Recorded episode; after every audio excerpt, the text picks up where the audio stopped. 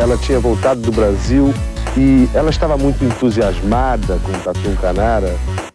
Não sei, isso aí pode ser intuição da mãe, sei lá, de, de outras crianças conversando, não sei. 10! Nota 10! O senhor vai gostar, hein? Bebê diabo parou o táxi na avenida. Ao vivo? É muito pior. Eu sou a Camila Kintzel. E eu, Danilo Corsi. E no episódio de hoje do podcast, vamos contar a estranha história de Jim Jones, o líder religioso que foi responsável pelo maior suicídio coletivo do século XX. 909 pessoas mortas em meio à selva da Guiana. Guiana. Da Guiana. E seus anos no Brasil, morando com a sua família por quase dois anos entre Belo Horizonte e Rio de Janeiro. Será que escapamos dessa tragédia absurda acontecer no Brasil? Pode acontecer a qualquer momento. Mas antes disso, vamos descobrir que vinho vamos beber hoje que episódio com culto só dá para aguentar bebendo mesmo. Que o nosso patrocinador, o Drinco, recomenda para acompanhar essa desgraceira, Danilo? O vinho de hoje é o Telle Une Predestiné, um rosé francês levinho de beber que combina bem com massas com molho de ervas e ceviche. E o melhor, está por R$ 57,00 lá no site drinco.com.br. Beba bem gelado para dar aquela refrescada no verão. Brinde história? Tchim, tchim. Tchim, tchim.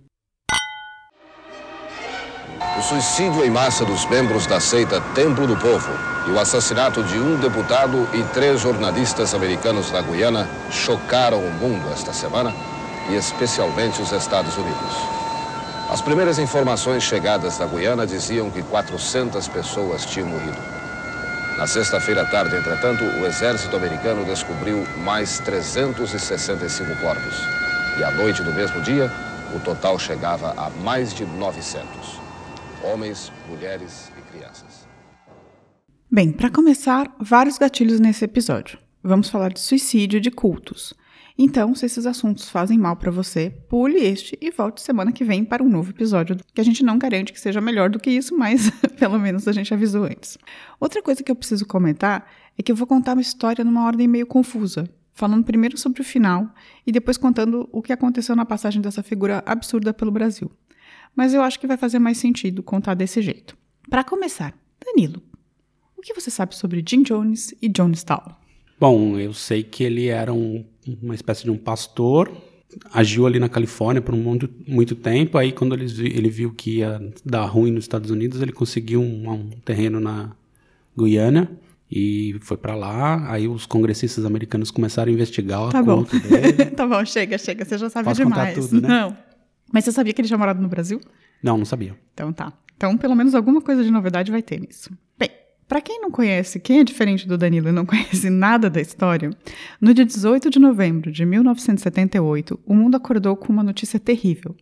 909 pessoas, dentre as quais 300 e, 304 crianças, haviam morrido em Jonestown, na Guiana, numa comunidade agrícola autossustentável gerida pelo Templo do Povo, do pastor Jim Jones. A maioria dessas pessoas havia morrido envenenada, tomando uma mistura de cianeto com Flavorade sabor uva, tipo um quisuco com veneno. Que, aliás, isso é uma expressão americana, né?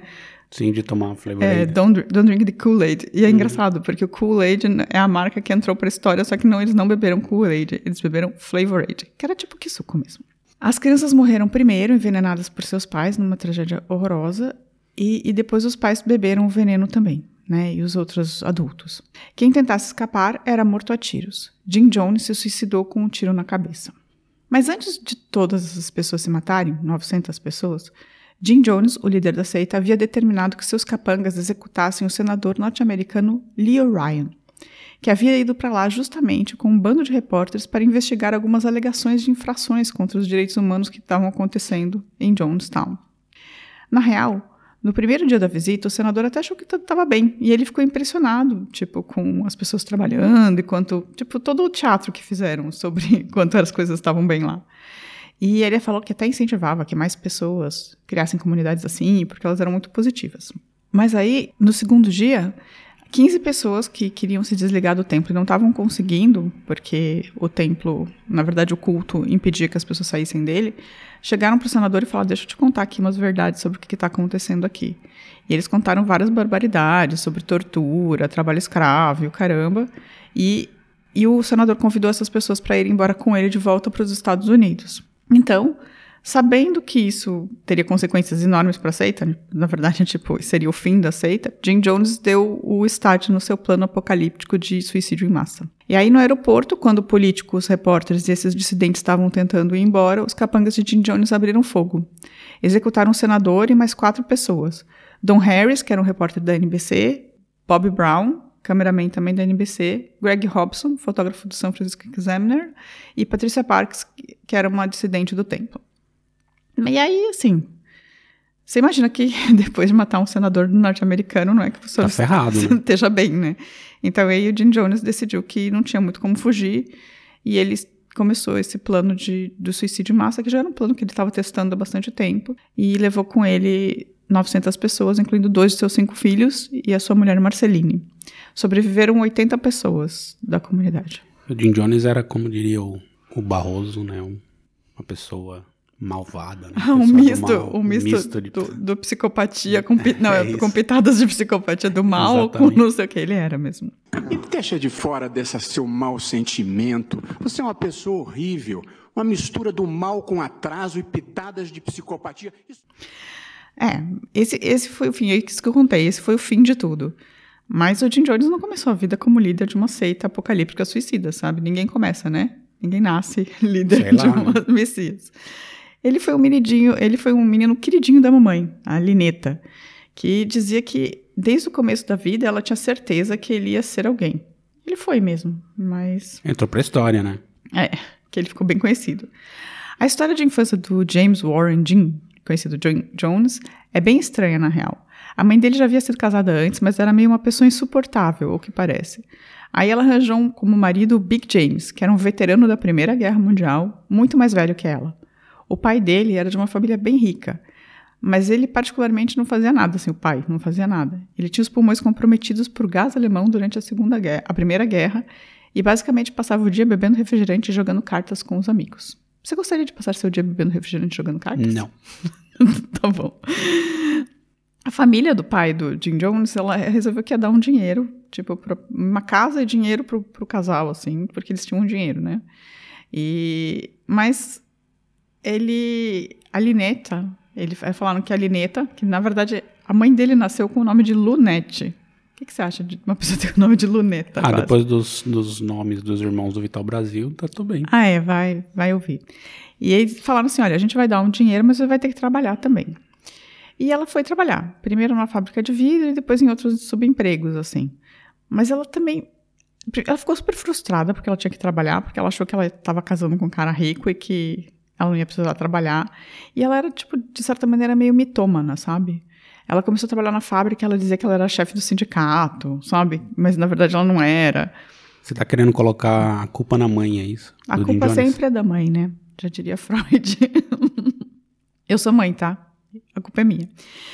E ela dizia que tinha certeza que ela tinha dado à luz a um tipo de Messias, por exemplo. Olha só, né? É, tem alguém, teve uns aí no Brasil que até deram o nome de Messias no meio, né? Então, você acha que isso pode ter influenciado a, a decisão, as decisões que esse menino tomou na vida? O fato de acharem que ele é o Messias? Claro. A mãe dele chamava ele de Jimba, Jimba, que é um nome engraçado, né? Jimba. Enfim, com esse pai inútil e a mãe frustrada e trampando o tempo todo, Jim ficava meio solto no mundo. Até que uma mulher da vizinhança começou a levá-lo para a igreja. Aí ele passou em várias igrejas diferentes para ver de qual gostava mais. Já que não tinha ninguém para ir na igreja com ele, ele ficava experimentando várias. Assim. Ele gostou de uma denominação chamada Apostólicos. Mas vale dizer que a família dele especificamente era ateia, ninguém era religioso e ele também se considerava ateu. Mas ele gostava de como os pastores falavam com as pessoas. Uma coisa bizarra é que quando ainda era criança, com 10 anos, assim, ele costumava entrar na fábrica de caixões, que tipo deixava a porta aberta, e ele levava outras crianças para fazer as crianças se deitarem em caixões vazios para experimentar como que era se elas estivessem mortas. E também começou a organizar enterro de pets na vizinhança. E aí os crianças começaram a se afastar um pouco deles. E aí, Danilo, você que já foi dark, você já entrou na fábrica de caixão? Nunca entrei não, mas achei interessante. E você já organizou algum enterro de pet? Também não. Para a vizinhança? Também não. Entendi, tá. Só pra gente saber. É bom saber com quem você casa, viu, gente? Então pergunte sempre se a pessoa costumava invadir fábricas de caixões. Ainda adolescente, ele se encantou com Hitler. Olha que coisa bonita. Mas não com as ideias. Jim Jones não era racista nem supremacista. Ele estudava o jeito que Hitler falava, conduzia multidões, criava grupos. É mais uma questão de estilo do que de conteúdo. Ele estudava nas igrejas e nas políticas, e isso que viria a ser a sua forma principal de convencimento. Basicamente, ele estava tentando ser um cara convincente, um cara que conseguisse manipular multidões, o que eu acho, né, errado. Enfim. Um pastor, né? É. Com a morte do pai, ele foi trabalhar no hospital como limp com limpeza e organização. Porque aí a família do pai parou de dar dinheiro, né? Falou, acabou a mamata. E lá ele conheceu Marceline, que viria a ser a sua mulher. Um dos dados mais malucos é que eles se conheceram no hospital lidando com um cadáver. Literalmente com um corpo entre eles. O que, que você acha disso? Ah, se eles trabalham no hospital, é paciência. Ela se apaixonou e se tornou, na verdade, a primeira seguidora dele. Uma coisa que vale ressaltar é que Marceline tinha uma família de políticos bastante influentes que a princípio foram contra o relacionamento, mas acabaram ajudando muito o Jim Jones. Eles se casaram em 1949. Então você acha que é um encontro romântico, tudo bem, você. Ah, estão lá no hospital, paciência, não, que drama. Tá vendo como ele tem um passado dark, gente? É isso. Vale dizer que nessa época ele era um ateísta chato, socialista e super progressista, é, com relação às pautas negras e de direitos humanos. Então ele começou a se reaproximar da igreja quando a Igreja Metodista norte-americana tomou um passo em direção ao movimento mais progressista com as ações afirmativas e de direitos humanos. E aí ele começou também a frequentar as igrejas negras. Seu primeiro movimento oficial como religioso foi circular pela audiência de igrejas, prestando atenção no que as pessoas diziam umas para as outras, e depois subir no púlpito e começar a falar sobre os problemas das pessoas como se ele tivesse adivinhado. Então, tipo, ele ficava lá, tipo, quietinho, ouvindo o que as pessoas estavam dizendo.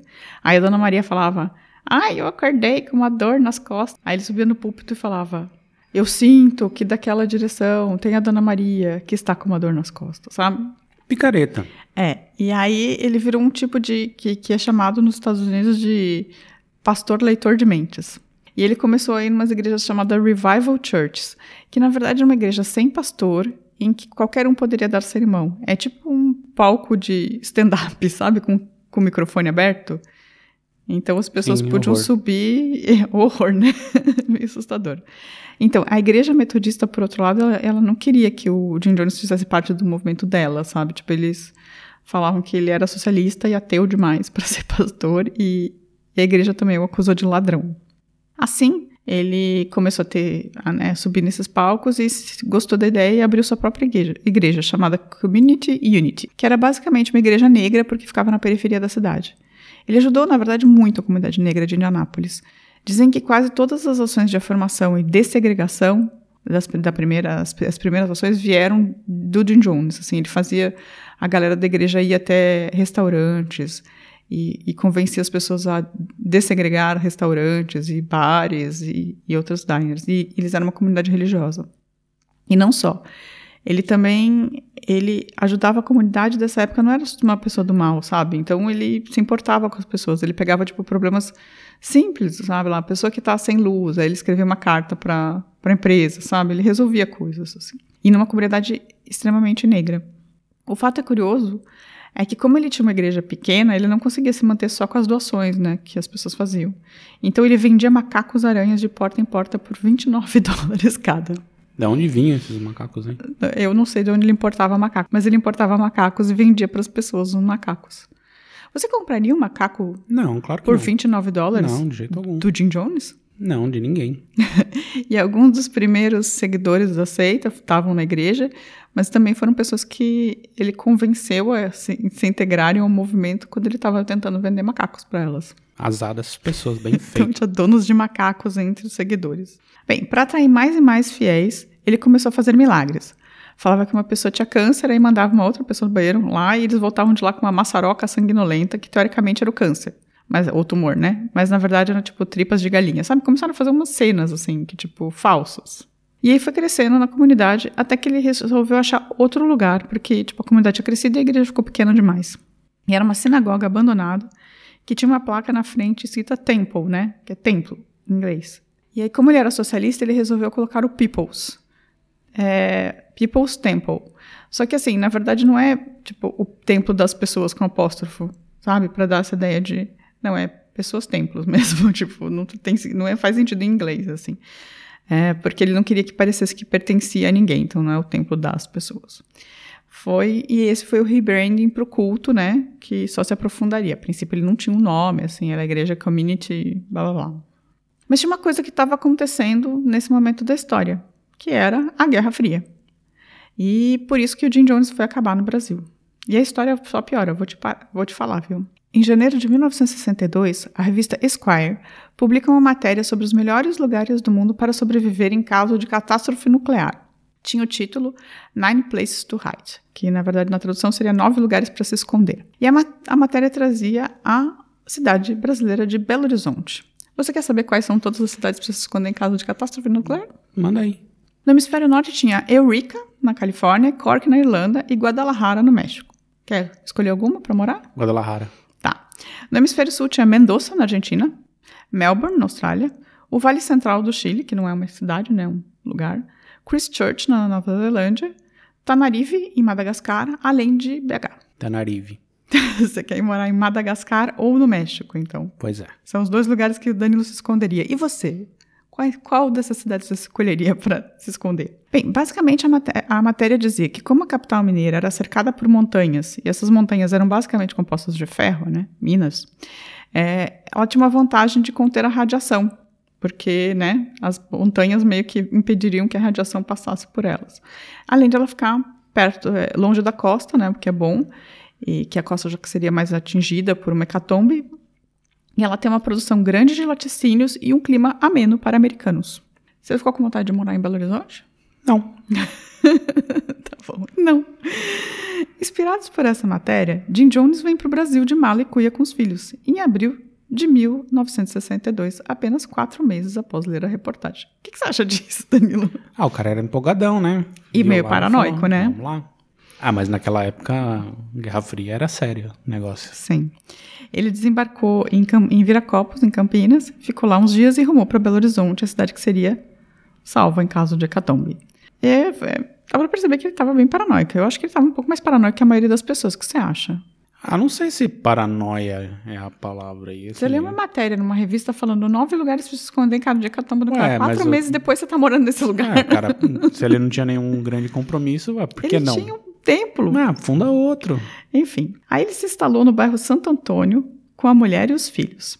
A Reviana Bin, que é também uma outra discípula do templo, enfermeira, se juntou a Jim Jones em julho para ajudá-los com suas missões. Ela trouxe também consigo o marido e a filha, então, tipo, tinha essas duas famílias. Mas o fato é que ninguém falava nenhuma palavra de português dessa galera. Os vizinhos de Belo Horizonte disseram que depois que a, depois que a família era calma, que Jim Jones saía todos os dias com uma pasta escura para trabalhar às 6 horas da manhã e só voltava às 7 da noite. As crianças brincavam com os vizinhos, mesmo sem se entenderem direito. Aliás, vale dizer que Jim, Jones e Marceline só tiveram um filho natural, Stefan. Os outros eram todos adotados. Eles adotaram três coreanos, que ficaram órfãos da Guerra da Coreia, Agnes, uma nativa norte-americana, e Jim Jr., que é o primeiro bebê negro adotado por um casal branco na Indiana. Eles se chamavam de Rainbow Family, a família arco-íris, porque eles tinham filhos. Bom, dizer que tem preconceito não tinha, né? Não tinha. Ele teve contato com alguns missionários americanos durante esse período, mas todos afirmavam que Jim estava tendo problemas para se adaptar por conta da língua. Ele pretendia formar uma colônia religiosa e chegou a colocar um anúncio no jornal chamando aqueles que quisessem assistência espiritual. Mas não chegou a fazer nem pregações nem curas. E apenas dez meses depois de chegar a Belo Horizonte, não vendo possibilidades maiores naquela cidade, Jim Jones decide se mudar dentro do Brasil. É, vamos tentar um segundo tiro e ele muda para o Rio de Janeiro. No Rio de Janeiro, ele começou a fazer muitas obras de caridades e também ameaçou, denunciar um compatriota, Dan Mitrione, um ex-agente do FBI que tinha vindo ao Brasil no começo da década de 60 para treinar os policiais brasileiros na, em contra-inteligência. Dan e Jim já tinham sido amigos Índia, em Indiana, até romperem quando, segundo Jim Jones, ele descobriu que Mitrione era um sujeito cruel e um racista perverso. Aliás, nessa época da Guerra Fria, muitos dos ex-vizinhos de Jones achavam que ele era um espião, em especial por conta da família, né? Porque, tipo, asiáticos, negros, brancos, era todo mundo meio. Era uma família bem pouco comum para Belo Horizonte, em 1960, né? as pessoas achavam que. Outras pessoas achavam que ele estava no Brasil para começar um, um projeto de tráfico de bebês. Bem possível. então, por causa das, também das coisas das crianças. Mas esse Damon Trane talvez valha um episódio. Ele é um cara que veio para o Brasil para ensinar técnicas de tortura para o exército brasileiro. Ele ficou até 65 e ele foi morto por uma guerrilha. Bem feito. É, ele é um ex-FBI. E ele era amigo do Jim Jones também. A questão é que a passagem pelo Brasil foi bem frustrante para Jim Jones, na verdade. Ele ficou quase dois anos, né? Ele disse que se tornou um fervoroso socialista justamente por conta da desigualdade das favelas do Rio de Janeiro nos anos 70. Um tipo de pobreza que um cara de Indiana nunca tinha visto. Além disso, Jim Jones sempre contava uma história do Brasil em seus sermões. Segundo ele, a mulher do embaixador queria muito dar para ele. Mas ele não queria, claro, porque ele era um cara muito sério, né? E ele achava velha, velha e asquerosa. Mas ela insistiu tanto que ele disse: Ok, mas você vai me pagar 5 mil dólares. Aí, segundo ele, ela pagou e ele foi lá e crau na mulher da embaixadora. Mas Jones falava que ele se sentiu tão mal que vomitou de... depois, foi tipo um asco. Aí ele pegou todo o dinheiro e foi junto com a mulher a um orfanato fazer a doação. Ainda segundo ele, ela ficava tentando evitar qualquer tipo de contato com as crianças, a maior parte negras, o que só aumentou a raiva e o nojo de Jim Jones. O que, que você acha dessa história, Danilo? Mentira deslavada. Parece muito mentira. mentira. Parece não muito... aconteceu nada. Parece muito mentirosa, né? É, não é mentirosa, tenho certeza. Isso aí não aconteceu, não. Você acha que isso não aconteceu? Claro que não. Por que, que você acha que isso não aconteceu? Porque é muito estapafúrdio, não faz o menor sentido a história. Mas ele continuava contando essa história, tipo, Ah, claro, a, a ué. principal Mas história é- do Brasil dele era essa. Se você é um, um pastor, você inventa ali as suas mentiras e manda bala, né? Então é isso que. Então, atenção, o Danilo não acredita na embaixatriz que pagou 5 mil dólares para dar pro Jim Jones. Bem, em 1963, Kennedy foi assassinado e essa foi a desculpa que Jim Jones precisava para voltar para os Estados Unidos para curar a nação. Na verdade, o projeto do Brasil deu errado, mas ele não queria admitir que o projeto tinha dado errado, né? claro. Voltando, a igreja que tinha ficado com os pastores estava à míngua. Mas Jones se uniu ao movimento pelos direitos civis e foi crescendo sua presença. Com a morte de Martin Luther, Martin Luther King, eles foram para todos para o memorial e tiveram um super destaque na TV, conseguindo mais e mais seguidores.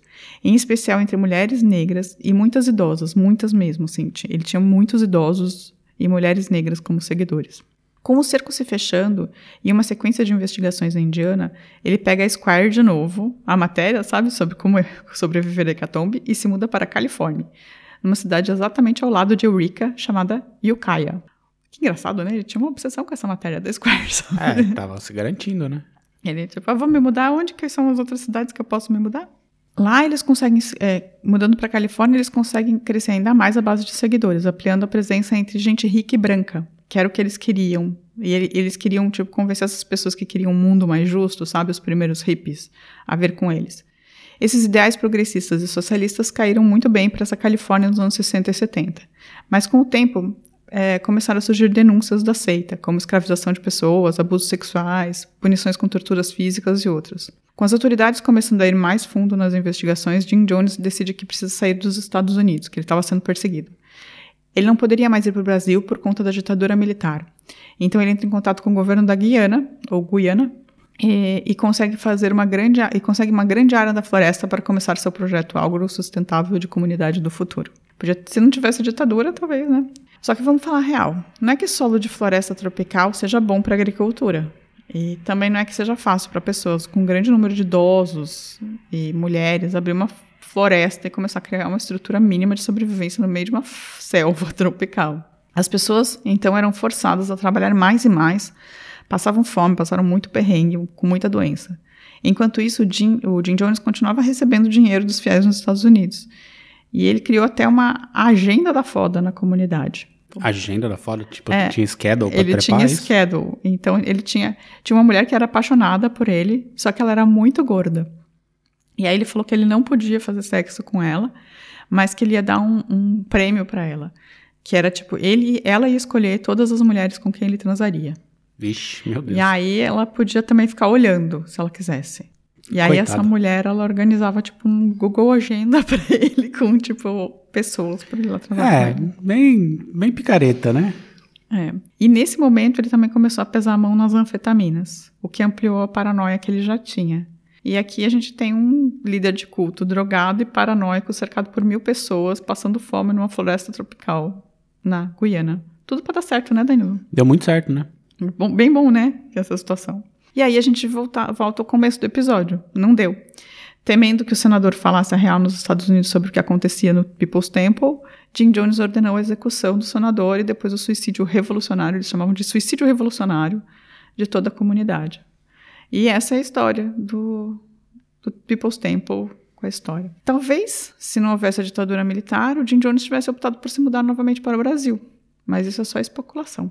Talvez, mas ele, ele é, no fundo, no fundo, assim, ele é bem covarde, né? Uma pessoa covarde. Por quê? Você diz isso por causa do suicídio? Por causa do, suicídio, de fazer todo mundo se matar por conta dele, assim, tipo, mas, e, e na verdade, assim, não era necessariamente um culto religioso tal, mas era uma experiência própria, assim, ele abusava das pessoas lá dentro. É, ele enfim. abusava das pessoas e não era um, realmente não era um culto religioso. Ele usava a, na verdade, assim, de- eu, eu, eu tava ouvindo, aliás, Mas ele poderia ter comprado uma emissora de TV no Brasil também, tava tudo É, certo. ele parece muito um televangelista.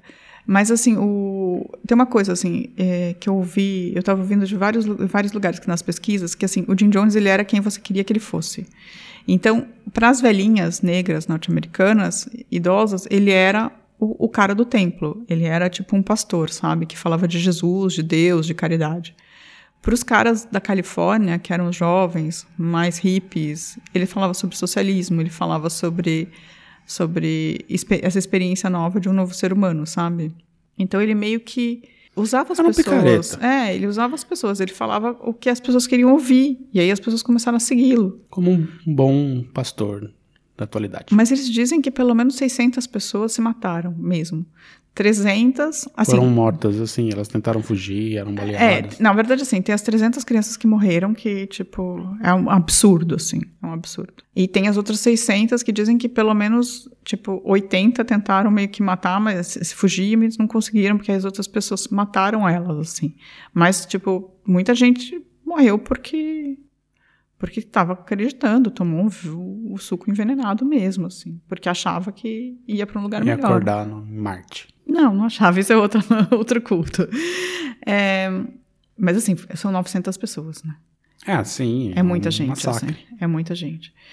E... Ah, tem mais uma coisa que eu queria dizer. Pra quem é velho como eu, ou como o Danilo também, né? Eu não. Tem um, tinha um personagem do Chico Anísio que zoava o Jim Jones. Ele chamava Tim, Tim Tones, você lembra disso? Glória Tintones, Glória Tintones. A gente vai botar música, se a gente achar. Agora, pensando sobre suicídio, tipo, é muito de mau gosto, né? Que, o Chico Anísio tenha feito esse personagem, né? Eu não, não acho, não. Assim, é, eu era criança, não lembro exatamente dos textos, né, que tinha ali, mas assim, já vi essa crítica a esses pastores É. evangelistas. Era uma, assim, cri- né? era uma crítica aos televangelistas que só pioraram depois do, de todo esse tempo, assim. E, e horror. Eu lembro da música, eu preciso dizer, mas... Eu também. é, Você gostou da história, Danilo? Gostei, eu já conhecia boa parte da, da história do Jim Jones, assim, já, já ouvi uns podcasts contando a história dele e tal. Mas essa parte do Brasil eu não sabia, não. Não conhecia. É interessante, né? Sim, sim. Por que, que ele foi parar no Brasil por, por medo de uma hecatombe? É, em Belo Horizonte, né? Que não é um lugar necessariamente Mais conhecido, É. nada. do Brasil, assim. É, e assim, sei lá, ele- ele não se adaptou mesmo no Brasil, ao Brasil, mas poderia ter se adaptado. E aí, tipo, O brasileiro é muito malandro, até pro Jim Jones, né? até pro Jim Jones. E, ah, é, uma outra coisa. Eu ouvi para fazer esse podcast um podcast chamado The Last Podcast on the Left. É em inglês, gente, mas ele tem uma, uma- três partes, assim, três, uma série de três partes, de uma hora e meia cada uma sobre o Jim Jones, que é excelente, assim. Então, se você tiver interessado em saber mais, assim, e, falar inglês, o The Last Podcast on the Left é bem bom para isso. E uma outra coisa é, se você tiver quiser ver imagens assim, eu não aconselho porque são muito terríveis assim. Mas se você colocar Jonestown no Google e procurar imagens, você consegue ver tipo todos os corpos, sabe? Tipo uma coisa bem Tem, tem vídeo do- da morte do senador, né? Foi tem, gravado tem vídeo isso. da morte do senador. Tem vários documentários sobre a história do Jim Jones, é uma história bem pesada, assim. E tem o. Depois o FBI conseguiu recuperar um, um áudio, acho que tem 45 minutos, que é enquanto está ocorrendo o suicídio. E ele vai narrando, assim, o próprio Jim Jones vai, vai narrando, assim, falando para as pessoas beberem e tal. Também está em inglês, mas, tipo, para quem tiver interesse, é uma história que tem muito mais, muita mais coisa além disso tudo, né? Não é só nosso episodinho. Bem, vamos dar uma pausa e voltar para os recadinhos? Sim. Então tá.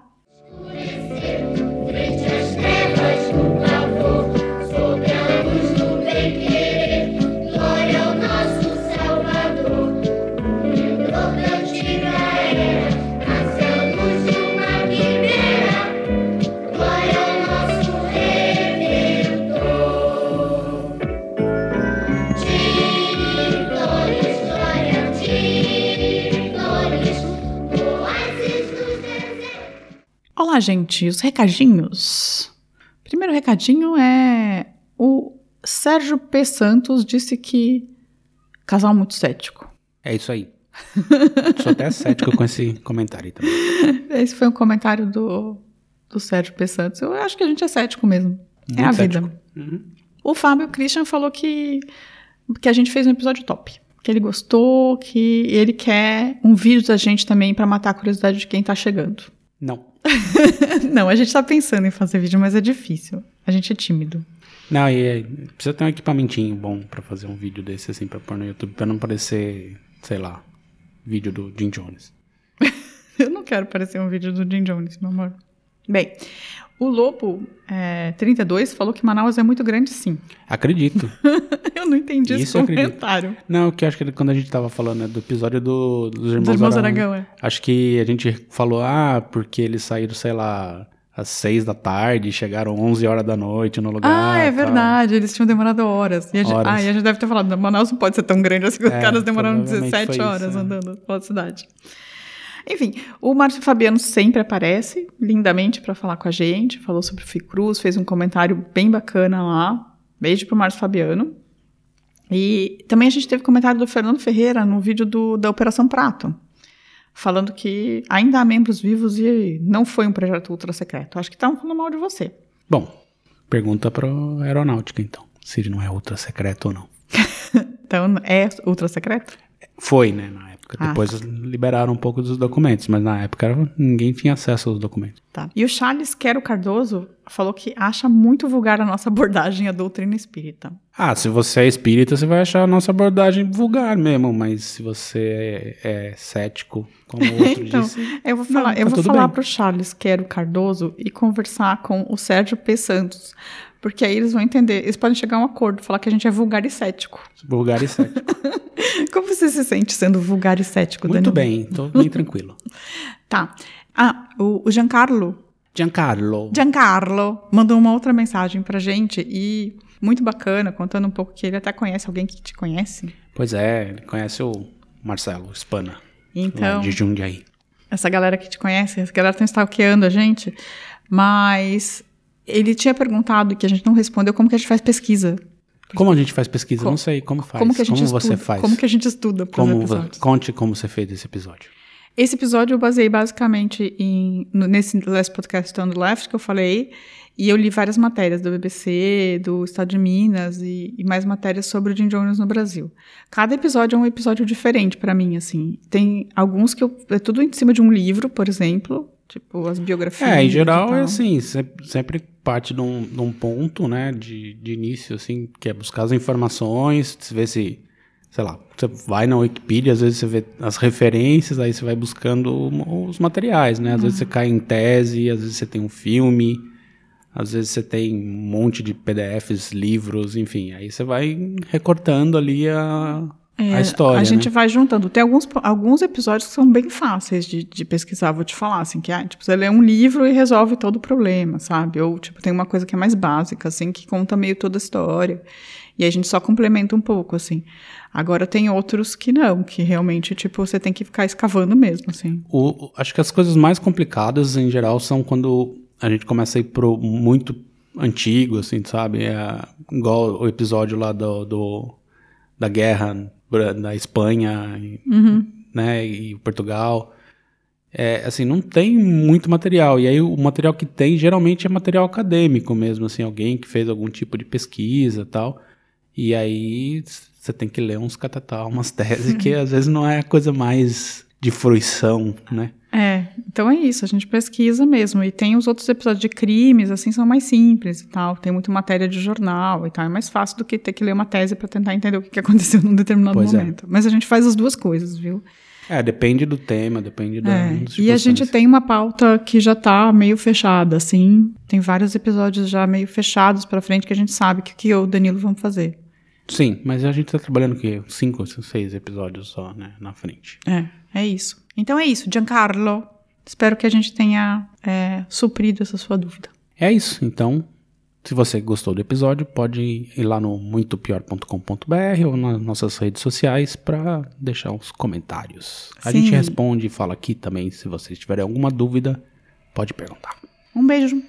Até semana que vem. Tchau. Tchau, tchau.